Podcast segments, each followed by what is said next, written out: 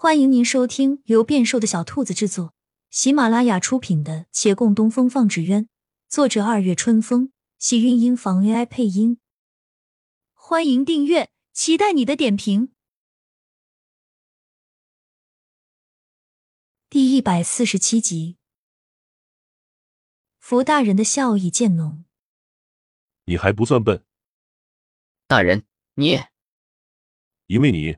此事左丞已有所察觉。对方收了笑，目光凌厉尽显。你有三个选择：第一，将你今日知道的全都报给左丞，但别怪我没提醒你，口说无凭。若牵连甚广，自有人提前做准备，你的话必定无迹可寻，而你的命，乃至你身边人的命，也必定有人暗中盯着。且在朝中人并非个个干净，谁与你一边？谁与你对立？只怕你未必看得清楚。他顿了顿，看陆林惊恐神色，继续道：“第二个选择，把你知道的都吞到肚子里，辞官回去，远离京师，这样起码你的性命无忧。”陆林低着头思量许久。那第三呢？福大人嘴角重勾起，露出胜券在握的笑意。第三。你帮一个忙，本官能保你。大人莫非是要让属下视那些灾民于不顾，不再参与这次赈灾粮饷一事？灾民无辜，不可以不管他们。灾民的事先不提，本官要你做的不是此事。那大人，您还能要我做什么？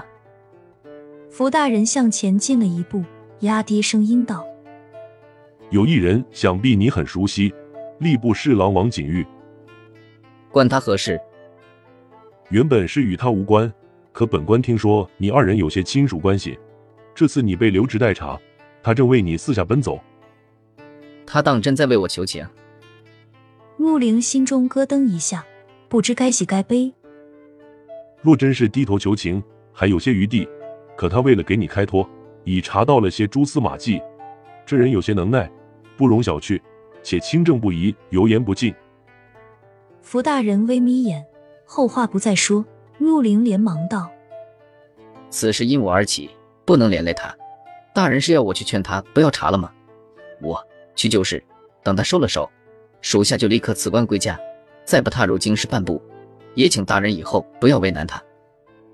你在与我装糊涂吗？本官明确告诉你，此人若留，绝对后患无穷。”陆凌陡然抬眼，面色苍白。他既信任你，由你出手，自万无一失。福大人靠近他的耳畔，拿到他的签章，伪造个账本放到他那里，这对你来说应当不难。事成之后，定然让你官复原职。不，区区一个员外郎算什么？只要你日后与我齐心，本官跟你担保，这户不侍郎的位置就是你的了。陆凌的身子微颤，惶恐跪下。他对我有恩。我不能恩将仇报。你不做，自也有人能做成此事。本官只是给你个机会。至于你所关心的那些灾民，你可听说过一句话：人微言轻。以你现在的处境，你觉得能救得了他们？若你做成此事，本官答应你，这次赈灾事宜全权交于你负责。你最好再考虑一下。不用考虑，他因为我而身陷囹圄，已让我无比愧疚。无论如何，我都不能反咬一口。所以，你为一人而不顾那些灾民了。我，陆林飒然呆住。他想起以前维远县竹材商家的事宜，那时候他自诩先天下后齐家，放弃自家生意丝毫未曾犹豫。可如今在面对同样的选择，他却彷徨了。彼时未关生死都算寻常事，如今生死攸关。一步错，便无挽回的余地。思绪杂乱中，但听福大人又道：“一个收受贿赂的罪，要不了他的命，只是叫他别挡了道而已。本官再给你一个机会，你好好想想。”许久，福大人悠然走出房间，抬起头，刚好见月隐入云层，一颗流星划过夜空。三个月后，尚书审官函道。陆凌为户部司员外郎，又月余，再进户部侍郎。朝廷单薄宅院不算太大，但他一人居住绰绰有余。小峰对于他的晋升如此之快表示佩服，笑言就知道他前途无量。又与他一并整理了些家当，待彻底安顿下来，他也再没什么用处。这一回主动提出要离开。陆凌想了想，我欠你良多，我现在也算是能说得上话了。你要不留在这儿，想要什么我能给你，说不定也能为你谋个小官。还让我留？你不如杀了我算了。今时我可是待够了，这辈子都不想再来了。当官这么累，我不像你，我坐不住的。我还等着回去跟我姐姐相认呢。